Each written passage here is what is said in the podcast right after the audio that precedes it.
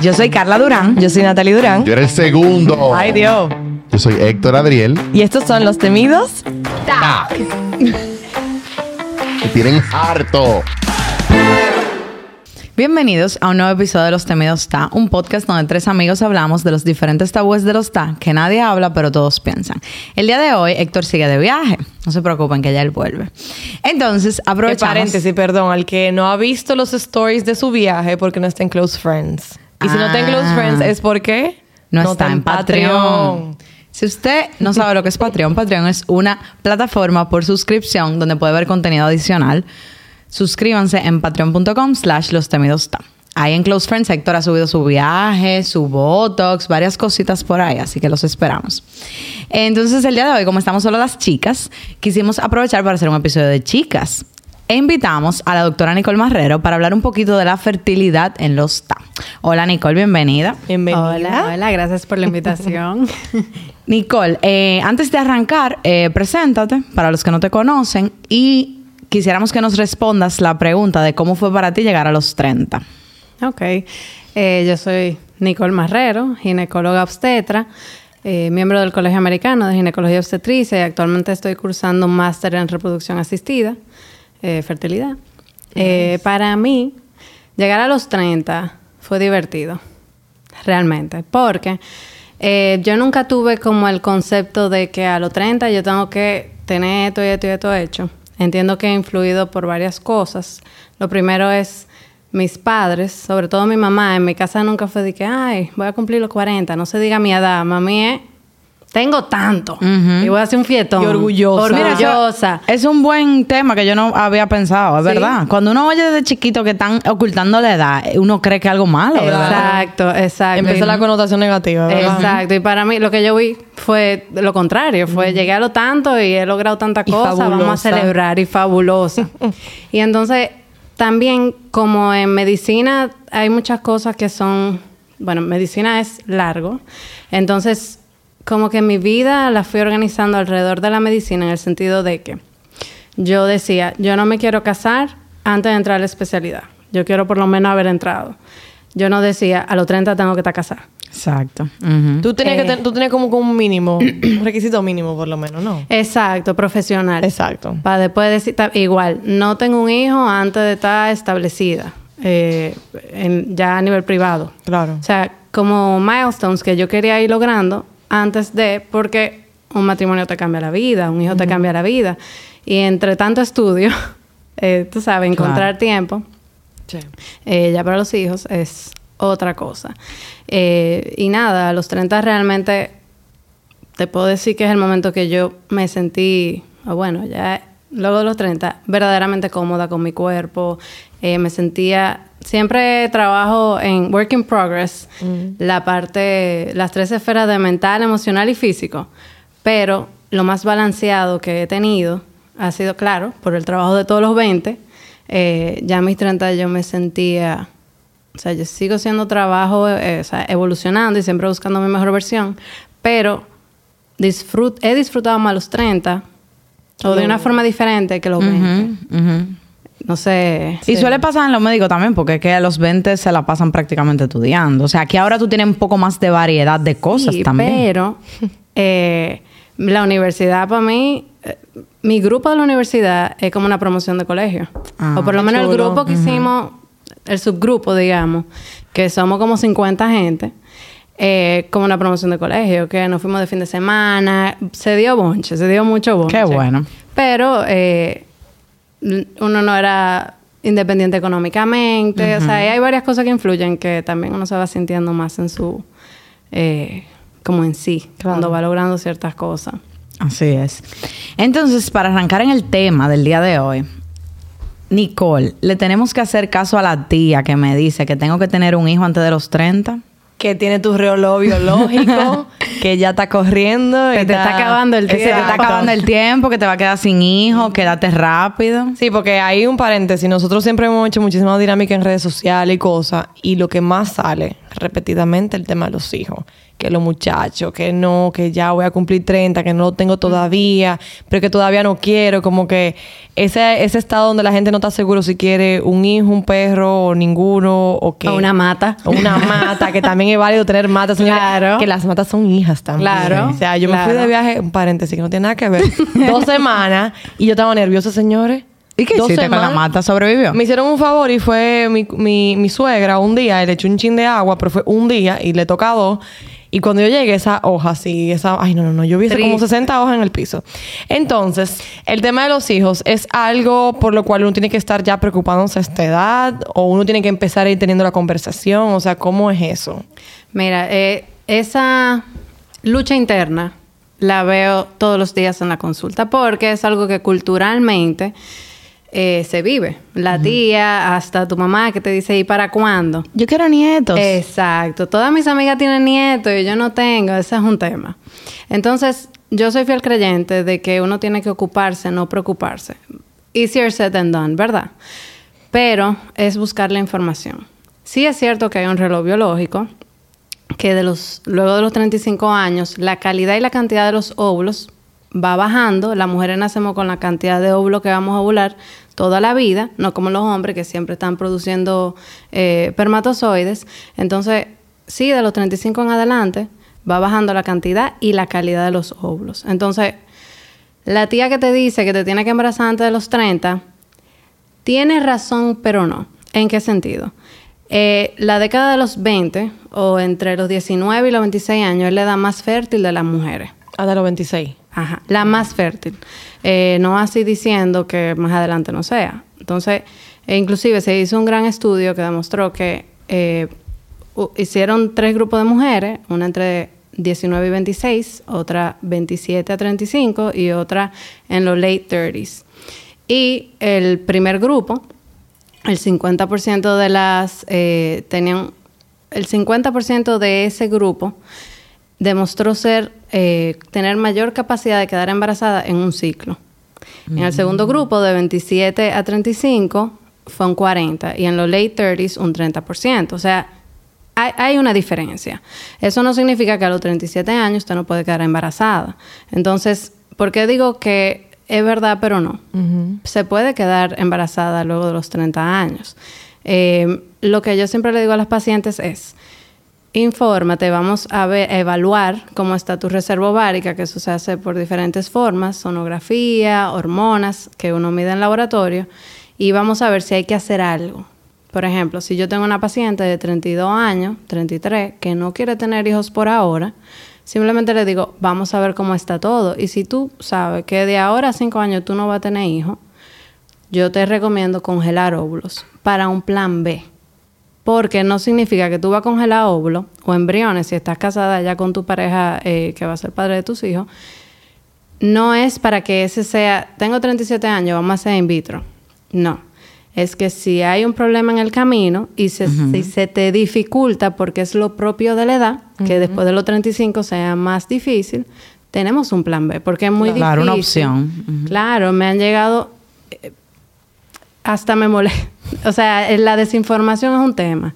De que me da pena y tristeza cuando tengo pacientes de 40 años buscando embarazo, pero nadie les recomendó, vamos a congelar óvulos en lo que tú quieres quedar embarazada. Claro. ¿Me entiendes? Que inclusive Jennifer Aniston hace unos meses eh, publicó que ella, o sea, no fue su decisión no tener hijos, no pudo, no tuvo la orientación correcta y eso pasa mucho todavía hoy en día. Yo no había caído que ella no tenía hijos, ¿verdad? Ella no tuvo hijos. Wow, sí. Ella no tuvo hijos. Por, y eso ella se, por expresó- eso que ella se ve tan fabulosa. No tiene mala noche. Mi amor, pero hay muchas mujeres con hijos que están fabulosas. No, ¿eh? eso sí es verdad, pero yo siento que, que, que la fabulosidad dura más tiempo.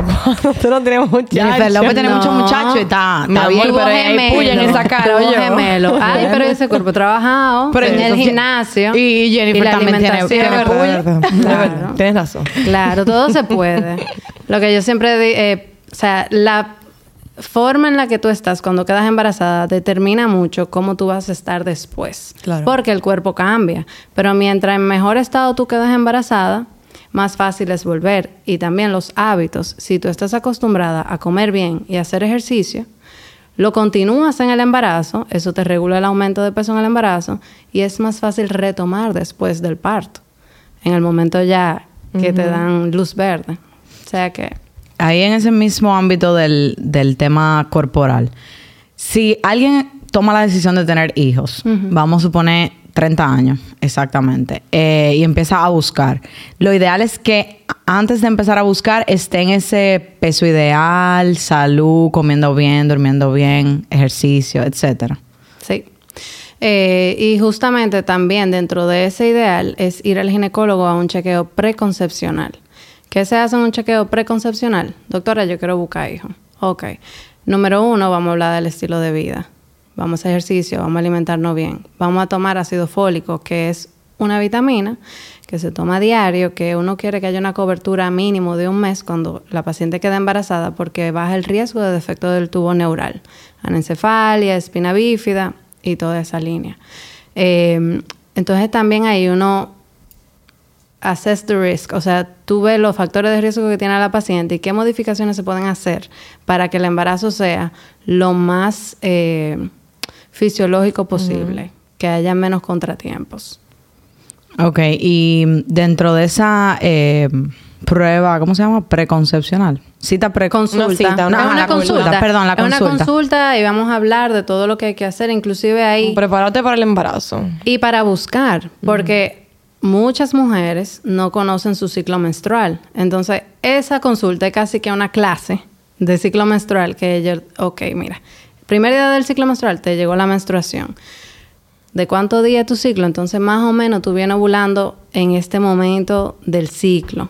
¿Cómo tú lo ves? ¿Cómo tú te puedes dar cuenta? ¿Cómo está el moco cervical? La temperatura base. O sea, te oriento también de cómo tú puedes eh, buscar con dirección. Claro. Claro. Y en ese mismo ámbito, se ha puesto muy de moda en las redes sociales unos eh, strips o sticks, no sé cómo se llaman, de ovulación. Unas tirillas. Unas sí. tirillas. ¿Eso funciona? Sí. Lo que hace la tirilla, eh, antes de la ovulación, hay un pico de una hormona que se llama hormona luteinizante. Entonces, lo que hace la tirilla es detectar la hormona en orina, que la detecta después de cierto nivel, igual que la prueba de embarazo, que lo que hace es detectar la hormona de embarazo en la orina, que tiene un mínimo para detectarse. Entonces, la tirilla de, para detectar la ovulación, lo que te detecta es ese pico hormonal que va antes de la ovulación. Ah, ok. Ok, pero alguien Para tú puede saber. ovular y que le esté dando negativo o viceversa, que te esté dando positivo y tú no Sí, ovules. Sí. O sea, la- todas las pruebas tienen, o sea, no hay nada de- 100%, entonces pueden haber falso positivo y falso negativo. Por eso también es importante conocer tu cuerpo. ¿Qué está pasando eh, alrededor de la ovulación? Entonces, como te digo, lo más fácil de identificar es el cambio del moco cervical. Que tú te das cuenta cuando va al baño, te lo ve en el panty, eh, y le saco, yo soy muy visual, con la pa- porque yo sé de lo que estoy hablando, pero la paciente no necesariamente sabe de lo que yo le estoy hablando. Se le busco una foto y se la pongo en la computadora para que vea lo que debe reconocer. Eh, y así, yo tengo una paciente que, en un que está usando las tirillas de ovulación, que le dio positivo, pero no tenía los cambios que ella usualmente ve cuando está ovulando. Eh, ella hizo su diligencia porque estaba buscando hijos, pero luego, como a la semana, ella sí vio los cambios que usualmente ve en su cuerpo, el moco cervical filante, transparente. Ella le prendió un bombillito porque conocía esa parte y se hizo otra tirilla y dio positiva y tuvo relaciones. Entonces, la primera fue un falso, Un falso positivo. Mm. Entonces es importante conocerlo O todo. sea, que durante ese ciclo ya tuvo dos picos, como quien dice, de esa hormona en ese caso. O porque le dio tuvo dos positivos realmente. Lo que pudo Ah, ser que ya. simplemente fue que era un error. que la prueba es porque ninguna prueba es infalible. Claro.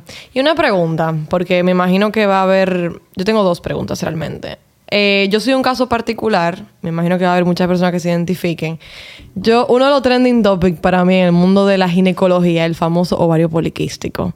Yo no sé si es que ahora es que se sabe más, si ahora es que se detecta más, pero todo el mundo tiene ovario, pol- ovario poliquístico, mucha gente tiene ovario poliquístico. Entonces, ¿cómo esto afecta, digamos, en términos de salud, uno, y dos, ya cuando tú quieres eh, concebir o eh, tú empiezas a buscar hijos y eso? La Eh, cada paciente es muy particular. Claro. Eh, tener ovario poliquístico no significa tener el síndrome de ovario poliquístico. Son cosas diferentes. Oh. Para tener el síndrome, eh, tú tienes que tener dos de tres cosas, que son los ovarios poliquísticos, la clínica de irregularidad menstrual, vello, Ese donde es el usualmente síndrome. ese es el síndrome. Tiene que ¿Van tener dos? de tres. ya, está diagnosticada. Ya está diagnosticada. Y que en laboratorio las hormonas estén, eh, Alteradas. los andrógenos estén elevados, que es lo característico del síndrome. Ese no lo sé todavía, pero vamos a ver. Pero va por ahí. Eh, hay que investigar. Sí, pero ya dijo que con dos de tres ya. Ya, ¿No es así? bueno. Sí. Eh, entonces, ¿qué pasa? El síndrome de ovario poliquístico es un desorden hormonal donde eh, no, o sea, hay problemas para ovular, por ponerlo de una forma. Entonces, la menstruación es lo más notorio que vemos de lo que está pasando en el ovario. La menstruación pasa cuando se ovula y no hay embarazo. La menstruación es consecuencia de eso. Entonces, si no se ovula, tuve que las pacientes tienen ciclo de 60 días, que duran dos meses sin ver la menstruación. Dos meses y medio. Duran tres meses. Entonces, eso es... Una amiga tuya. No lo digo por es- mí. Eso es una, una amiga de una amiga de la vecina. Exacto. Qué fuerte. Eh, entonces, lo que se hace en esos casos es que una paciente que sea sana y que tenga menos de 35 años y que su pareja también sea sana, se le da un año para quedar embarazada. ¿Por qué? Y eso es parte de la visita preconcepcional también. Darte esta información para que no haya ansiedad y sepa lo que es normal y que debe darte un- una alerta. Eh, el 80% de las parejas van a embarazarse en los primeros seis meses buscando y el 85% en el primer año. Por eso, luego del año es que uno investiga. Ahora, cuando hay una condición preexistente, uno le da seis meses. Por ejemplo, una paciente con síndrome de ovario poliquístico le damos seis meses para buscar embarazo. Si no ha quedado, entonces ahí tenemos un diagnóstico. Ya siempre hay que hacer el estudio completo eh, de fertilidad, que incluye varias cosas, incluyendo estudiar al hombre. Porque aunque haya un diagnóstico en la mujer, no sabemos qué está pasando con Claro. el hombre. Y ya se sabe que la fertilidad de la pareja, porque no se habla de la De mujer, eh, de la pareja, es 50-50. O sea, lo- hay muchas causas de infertilidad por causa masculina. Entonces, se estudia a la pareja y ahí entonces se ve si es solo el síndrome de ovario, de ovario poliquístico y no están habiendo ovulaciones, entonces uno estimula la ovulación con medicamentos. Si la paciente está en sobrepeso, se le recomienda bajar de peso porque el sobrepeso y la obesidad influyen directamente en la parte metabólica y pueden influir en la ovulación. Entonces, ahí uno va tomando medidas, pero eh, se logra el embarazo. ok. Y puede estar tranquila. Dile a tu amiga que puede estar tranquila. no, pero y por ejemplo, eso que tú dices de- del tema de la fertilidad me parece súper chévere. O sea, por ejemplo, si yo como paciente voy a una consulta contigo para ver si todo a nivel de fertilidad está en orden, también eso entonces eh, lleva un estudio para la pareja. no, estudiamos a la pared, porque si tú quieres saber, eh, por ejemplo, tú no quieres tener hijos por ahora y tú quieres saber que tu cantidad de óvulos todavía está bien. Entonces, eso es lo que vamos a evaluar. Pero no sabemos si tú quedas embarazada espontáneamente porque nunca has tratado.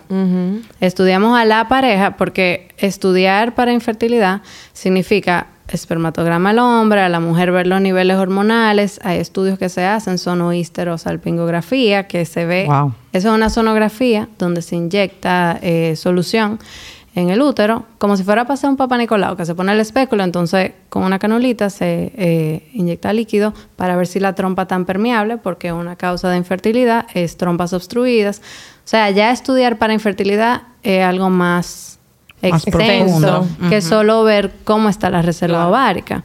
O sea que eh, una paciente que nunca ha tratado de buscar embarazo, yo no voy a entrarle eh, de lleno a investigar así.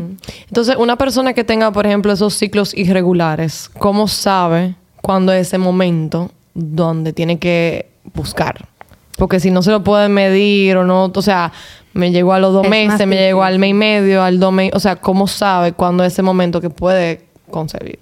Es más difícil eh, calcular el día exacto, entonces ahí es de más ayuda conocer los cambios que pasan alrededor de la ovulación. El moco cervical, a- seguir la temperatura basal es un método que muchos usan. eh, pero, o sea, eso, eso requiere que tú todos los días cuando te levantes te tomes la temperatura. Y puede ser que te pase desapercibido el momento de la ovulación solo por la temperatura, eh, porque no te tomaste la temperatura ese día, o porque la elevación de la temperatura eh, luego de la ovulación, que se da por eh, la elevación de la progesterona, es muy sutil. Entonces tú tienes que conocer muy bien cuál es tu rango de temperatura basal para darte cuenta de que, ok, subió 0.3. Ujú. Estoy en etapa de, de ovulación. Eh, para mí, o sea, personalmente, el moco cervical para mí es, es la clave, porque cambia y se hace. El moco cervical puede ser o un carrito que ayuda a llevar el espermatozoide o que le tapa el camino, porque se está, hay moco muy fértil y hay moco no fértil. El cervix es como un cilindro, o sea, el cuello del útero es un tubo, digamos. Entonces ahí está el moco cervical, en ese, en, en ese espacio. Entonces cuando el moco está espeso, está opaco, eso es como un tapón que está ahí adentro y es más difícil, ese es el moco menos fértil. Y eso uno lo ve. Porque no pasa entonces el, el espermatozoide. No, no, fácil. no es que no pasen, pero es más difícil. difícil. Inclusive hay métodos anticonceptivos que parte de lo que hacen es espesar el moco cervical para que Mm. sea más difícil para los espermatozoides subir y poder fecundar el óvulo.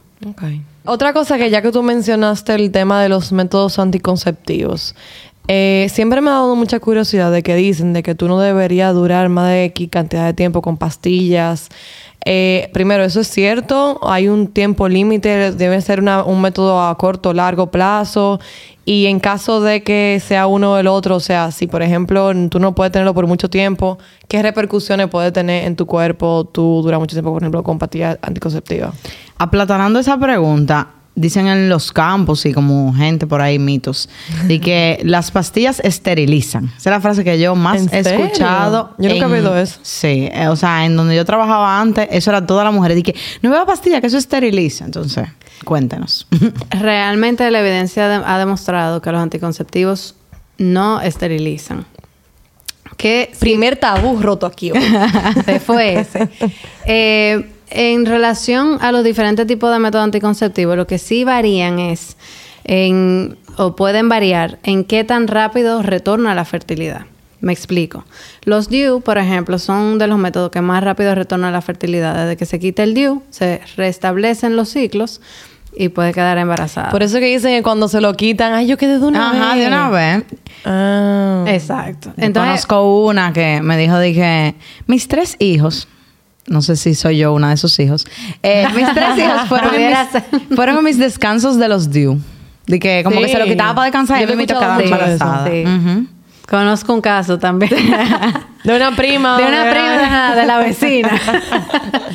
Entonces, eh, lo digo así, la pastilla anticonceptiva eh, puede durar hasta tres meses para restablecerse los ciclos ovulatorios, o sea, ciclos donde haya ovulación. No quiere decir que desde que tú dejes la pastilla No pueda puedas quedar. quedar embarazada, porque en medicina 2 más 2 a veces son 4, pero pueden ser 5, pueden ser 57, entonces no todo el mundo es igual. Pero esa media está de que la pastilla anticonceptiva usualmente suele durar tres meses antes de restablecerse la- los ciclos ovulatorios.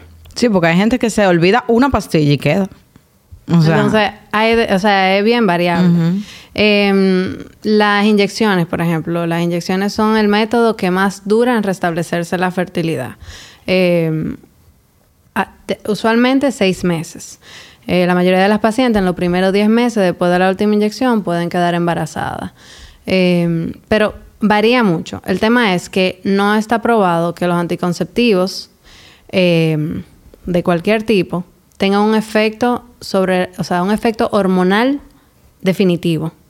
Que lo que causan en el momento que se está, o sea, su mecanismo de acción en el momento que se están usando no persiste luego de dejar el uso. Y también ahí quiero mencionar que eh, me llegó a la mente cuando hablé de los tres meses de luego de dejar la pastilla, que Todo el mundo piensa justamente por el tema de que a veces tú tienes una amiga que se le olvidó la pastilla y pa, quedó embarazada.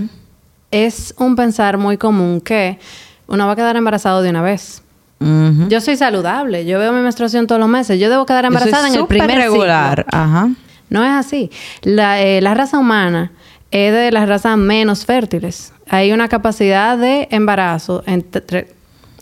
Se decía que de 20 eh, por ciento mensual, pero es entre 20 y 30 actualmente, que no es nada. O sea, ¿qué es un 20%? Ahora, el, ese por ciento es acumulativo, por eso vemos que a los seis meses, usualmente el 80% de las parejas han podido concebir. Pero el de una vez, y por eso se da hasta un año. Y hay que tener, y todo eso, hay que hablar en la visita preconcepcional porque el estrés y la ansiedad influyen. Claro. Ahí yo iba con el estrés y la ansiedad. Esa frase de cuando las parejas están buscando, de que si no piensa en eso es mejor, o parejas que incluso hacen tratamientos, que se hacen inseminación y todo, no quedan. Y luego de que, ah, no, un día yo estaba pa- de party con mi pareja y esa noche quedamos. Como que, ¿qué es lo que pasa detrás? Que cuando tú di que lo suelta de tu cabeza, por decirlo así, suelta la ansiedad, quedas. Lo que pasa es que el estrés eleva el cortisol. Y el cortisol hormonalmente te altera todo, inclusive la ovulación. Tuve que hay pacientes que cuando tienen mucho estrés en el trabajo se les retrasa la menstruación. Es eh, consecuencia de. Eh, y con ese ejemplo, por ejemplo, de que, valga la redundancia, de que hay pacientes que están en tratamiento de fertilidad y de repente quedaron solos, o sea, espontáneamente. Luego de ese primer año, de que hay un 85% de, la- por ciento de las parejas que pueden quedar embarazadas, en los próximos 36 meses, o sea, año y medio, un 50% de las pacientes que no quedaron embarazadas pueden quedar embarazadas de manera espontánea. Mm. Entonces, puede pasar que estén en tratamiento de fertilidad eh, y quedaron embarazadas. Y también tuve en muchos casos de pacientes que el primer hijo fue con un tratamiento de fertilidad y el segundo fue un ups. Sí, es O verdad. sea, puede pasar, nada es eh, cuadrado, digamos. Entonces ahí más o menos el mensaje es de que si usted no queda embarazado el primer año, eso está bien, eso es normal. Si no queda embarazada el primer año, hay que estudiar. Claro, A bueno, la pero digo pareja. antes Durante, del primer durante, año, exacto. Ah, exacto, O sea, exactamente. Que sean pacientes, que no se vuelvan locos, porque Sí. yo siento como que hay veces que uno se empeña tanto en quedar, que es lo que mismo Carla está diciendo, que a veces como que no se da. Es con- no, y no se disfruta el proceso. Porque al final, ¿cuál es la... O sea, uno se pone mucha presión, Claro. eh, la verdad. Eh, y te puedo decir que inclusive yo cuando estaba buscando, cuando estaba buscando a mi hijo con mi esposo, eh, yo me estresé y tengo la información. Y dije, debo de soltar. Calmarme. Debo de calmarme. Yo tengo la información. pero es que es, normal. Claro. ¿No me entiendes? Entonces, eh, tener una persona que te diga, tranquila, tú sabes que eso es normal. Lo hablamos. Tranquila, busca, disfruta el proceso. Y una pregunta, no sé si, o sea, pensando que nosotros hemos traído muchos psicólogos aquí en algún momento, ¿hay acompañamiento, o sea, se recomienda algún tipo de acompañamiento, por ejemplo, psicológico para acompañar en ese proceso de quedar si tú antes del año no has quedado y tú tienes muchas ganas de que quede o algo así? Bueno, yo soy fan número uno de los psicólogos. Por mí, todo el mundo debería ser psicólogo. Para todo. Para todo, porque lo que yo digo Para es que vivir. si hay una persona que puede darme herramientas para yo poder manejar mejor situaciones de la vida que me están afectando, así sea el estrés de trabajo, de lo que sea, porque yo no voy a buscar esas herramientas. Entonces, yo sí, y, y a todas mis pacientes les recomiendo, si no van a terapia, vayan, hacen un check-in. Parte de por qué yo llegué a los 30 en mis tres esferas muy feliz es por el trabajo que yo, mi psicóloga, Osari Lluveres, esa payolita es de verdad, Recomendada. de verdad. Eh, y yo a las pacientes se lo digo, el acompañamiento es importante. No solo en la etapa de buscar embarazo, sino ya embarazada. Porque tanto para mamá como para papá. Porque el embarazo, por más eh, normal que vaya todo, por más bien que vaya todo, hay muchos cambios que están pasando. Eh, tú estás preparándote para tener un hijo, tú no sabes, hay ansiedad, tú no sabes qué va a pasar cuando llegue el niño. Eh, tú sabes que lo ama, está dentro de ti, pero tú no lo conoces. O sea, hay muchas cosas y el posparto es una etapa muy vulnerable. eh, donde el acompañamiento del psicólogo siempre es bueno Y recomendado. y recomendado. Claro. Y en eso de- del posparto, em, ¿qué tan cierto es el tema de que si tú lactas, ¿cómo es? Bueno, ya ni me acuerdo. Que ¿Como dicen que- anticonceptivo? ajá, como anticonceptivo. La lactancia es... eh, la lactancia inhibe la ovulación. Pero, y un gran pero. Gran pero, por favor. Gran pero. Que ahorita dicen, no, la doctora dijo eso. un gran pero. Eh, si bien es cierto que la lactancia inhibe la ovulación, es sobre todo los primeros dos meses y con una lactancia que máximo cada tres horas el bebé te comiendo. Entonces, ¿qué pasa? En la noche se empiezan a espaciar las tomas. Y eh, la prolactina, que es una de las hormonas liberadas con la lactancia, que es la que inhibe la hormona luteinizante, que fue la que eh, ahorita hablamos que pasa antes de la ovulación y por eso no se da la ovulación lactando, eh, cuando se lacta cada dos a tres horas. Si la prolactina bajó a un nivel que le dio el chance a la hormona luteinizante a subir, puede ocurrir la ovulación. Entonces ahí es que vienen los UPS. Eh, entonces, ¿qué pasa con la lactancia también? Para pacientes que llevan antes del embarazo el método del ritmo, cuando tú estás lactando, tú no ves menstruaciones regulares o no es la norma. Entonces, para tú ubicarte en cuándo estás ovulando o no, es más difícil. Sí hay muchos anticonceptivos, diferentes tipos, que son compatibles con la lactancia para aquellas pacientes eh, que quieren mayor seguridad. Porque, eh, nada, como te digo, luego de que empiezas a lactar, separado por más de tres horas, no podemos estar seguros que la lactancia esté inhibiendo la, la ovulación. Ok, entonces tú mencionabas ahí algo de las menstruación eh, irregulares en la lactancia. Pero ¿qué pasa si volví para buscar beber? Excusa, ¿no? Que ni Natalia y yo somos madres. Entonces estamos tal vez en autoconsultas. Eh, ¿Qué pasa si una persona es totalmente regular antes de buscar? O sea, mucha gente yo sé que asume... Vamos a usar lo típico de los 28 días, que si tú tienes ciclos de 28 días, tú ovulas el día 14. ¿Eso es cierto totalmente o tú puedes tener cierta variación ahí? Eh, es cierto, porque eh, la ovulación, luego de la ovulación, a las dos semanas llega la menstruación. Porque luego de la ovulación, lo que queda en el ovario, eh, los óvulos están dentro de folículos, eh, que son como bolitas de agua. Entonces, cuando se ovula, se rompe ese folículo y el óvulo va eh, por la trompa al útero y eso que era la bolita de agua se vuelve el cuerpo lúteo eh, que produce hormonas, que en caso de que haya un embarazo, lo que va a mantener el embarazo hasta que la placenta se forme y asuma la función de mantener el embarazo. Entonces, cuerpo, pasó ovulación, cuerpo lúteo. Si no hay embarazo, el cuerpo lúteo tiene como un reloj interno que dura 14 días. ¿Eso aplica eh, sea regular o irregular? Sí. Ok. Porque O sea, si tú 14 tu- días después de la ovulación va a haber menstruación. Si tú tuviste... Independientemente de tu ciclo.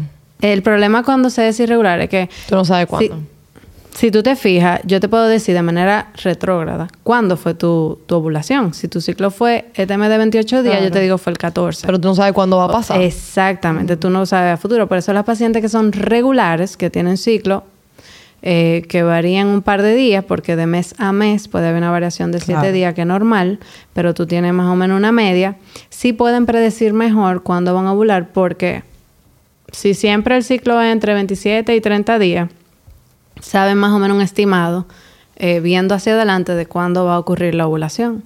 Eh, yo no sé por qué me acordé ahora de una frase que dicen... eh, eh, estábamos Hace hablando mucho ahora que yo no escuchaba tus frases. No, pero era Carla. de frase como la de ahorita, de que, que Ah. la pastilla anti- eh, esteriliza es esta, la que voy a decir. Coloquiales, así. Ajá. De que si tú estás buscando a la hembra, tiene que ser días antes de la ovulación, porque esos espermas son más lentos, que no sé qué. Digo, más duraderos, Ay, no sí, sé yo qué. lo he escuchado mucho Ah, como eso. que cosas así. Es como que si tú tienes relaciones como justo antes que no sé qué cosa, es más probable que sea hembra. Ajá, una, cosa, así. Vamos a desmentir o a validar. Cuéntanos. Otro mito desmentido. Muy bien. Pero ¿cuál es el dicho exactamente? ¿Tú lo has oído? No. Es Pero como yo sí que sé si que tú se tienes dice- días antes de la ovulación, va a salir hembra porque ese es el que más dura. Porque dura más... Y que el de Ajá. varón es más rápido. Dura más tiempo vivo, una Ajá. cosa así. Los espermatozoides tienen una vida media de 3 a 5 días. Independientemente sea hembra o varón. Los espermatozoides llevan X o llevan Y. Si llegó el X va a ser hembra y si llegó el Y va a ser varón. Pero no es que el, var, el del varón dura menos tiempo No. o más tiempo. No. Eh, inclusive también hay, se dice de manera coloquial que, eh, o cultural, que hay posiciones específicas que te pueden ayudar a que sea hembra, a que sea varón, o que te pueden ayudar a quedar embarazada. Y realmente no, o sea, no está, com- o sea, Científicamente comprobado que no. Que no hay una posición que te ayude a quedar embarazada, o que sea hembra, o que sea varón. Eh, Yo también, paréntesis, acordándome ahora, Laura Michelle, que la hablamos ahorita. ella le encanta el truco de la cadenita, porque ese es otro Ah, también. sí, que que si, que si da Basta- vuelta, sí, que, que lo que hembra, Ajá, creo que hembra. Y que si cae derecho, varón, no, hombre, no, señora, hay que desmentir todas esas cosas. Dejen de creer en su Eso puede ser pura casualidad. Y en eso, Mucha casualidad. en eso de las posiciones también, de que dejar la pierna para arriba. Tampoco. Tampoco. Lo siento, O chicos. sea, lo puedes hacer si te da paz, pero no va a aumentar eh, la tasa de embarazo ni la probabilidad de embarazo. Y yo he escuchado mucho también el tema de que no ir al baño. Eso sí es verdad. Justo después. Ajá. Eso es, eh, viene del pensar de que para que el esperma quede más tiempo adentro, porque cuando tú te paras va a salir. Eh, pero en el esperma hay líquido seminal y hay espermatozoides. Los espermatozoides que emprendieron la huida para arriba, ya van para Ya arriba. llegaron Después de que pasaron el cervix, no, o sea, no van, pa- no van a salir. O sea, Ellos el- van a durar tres a cinco días andando por ahí a ver qué se encuentran. O sea, que usted puede ir al baño tranquilamente después de... Ok. sí. Pero volvemos a lo de la pierna, si te da paz. Sí, quédate te da paz. quédate ahí, claro. Aguantándote para ir al Claro, baño. claro. Qué fuerte. Bien. Eh, una última pregunta. Tienes. Em, ¿Cuál sería un mensaje que le diéramos a esas personas que le dan, o sea, no quieren hijos de inmediato? Porque yo siento que tenemos como mucha gente a nuestro alrededor y como oyentes del podcast que no necesariamente quieren hijos hoy, pero eventualmente quieren ser madres. y les Entonces, da miedo por el mismo hecho Ajá, y del le da miedo de que me persigue el reloj biológico, tengo miedo, etcétera, etcétera. ¿Qué sería ese mensaje final que tú le darías como especialista para que se orienten correctamente? Eh, mi mensaje final, y es mi mensaje en siempre, en general, es infórmate. El miedo se quita con información. Mm. Porque si tú sabes lo que hay, o sea, si, si estás preocupado, ve a tu ginecólogo. No vaya a tío Exprésale- Google. No, vaya a tío Google, porque que no te va a dar la respuesta que tú estás no necesariamente buscando, pero las correctas. Claro. Ve a tu ginecólogo, exprésale tu miedo, asegúrense de que todo está bien, si se puede esperar, se espera, si hay otras recomendaciones que dar, se dan. Y por ejemplo, yo- o sea, yo siempre le, digo a las pacientes, yo no le digo a nadie, embarázate. Yo te voy a dar todas tus opciones. Si tú no quieres tener hijo ahora y tú tienes 34 años, congela. Congela óvulos, congela embriones. Eh, o ve averiguando para que congeles cuando tengas, porque es costoso, cuando tengas el dinero. También porque no es lo mismo, como hablamos al principio, de que la calidad y la cantidad de los óvulos baja después de los 35 años, no es lo mismo congelar unos óvulos de 34 años que congelarlo de 37. Mm, claro, porque la calidad bajó también. Exactamente. Entonces, todo está en informarse. Informarse, estudiarse, estar en paz. Yo tengo una última pregunta que la vamos a responder en el Patreon, ¿verdad? Adelante. Eh, ese tema de la edad, de que lo, la edad más fértil, óvulo, siento que como para los hombres es diferente.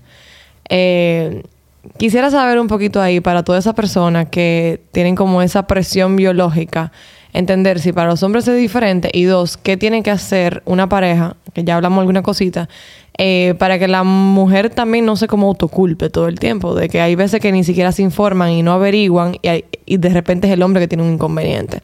Así que esto lo vamos a estar respondiendo En en, el Patreon. Patreon. Suscríbanse. Suscríbanse. Patreon.com slash los temidos está. Eh, ¿Dónde te pueden seguir, Nicole? Doctora Nicole Marrero en Instagram. Ok, ahí mismo Derea. están los contactos para citas, Sí, etcétera. Sí, ahí está toda la Y información. señores, chequense todos los años, es muy importante. Eh, así que si no ha hecho su cita, este es su momento. Ahí le estamos dando un contacto muy fabuloso. Así que vaya, reserve.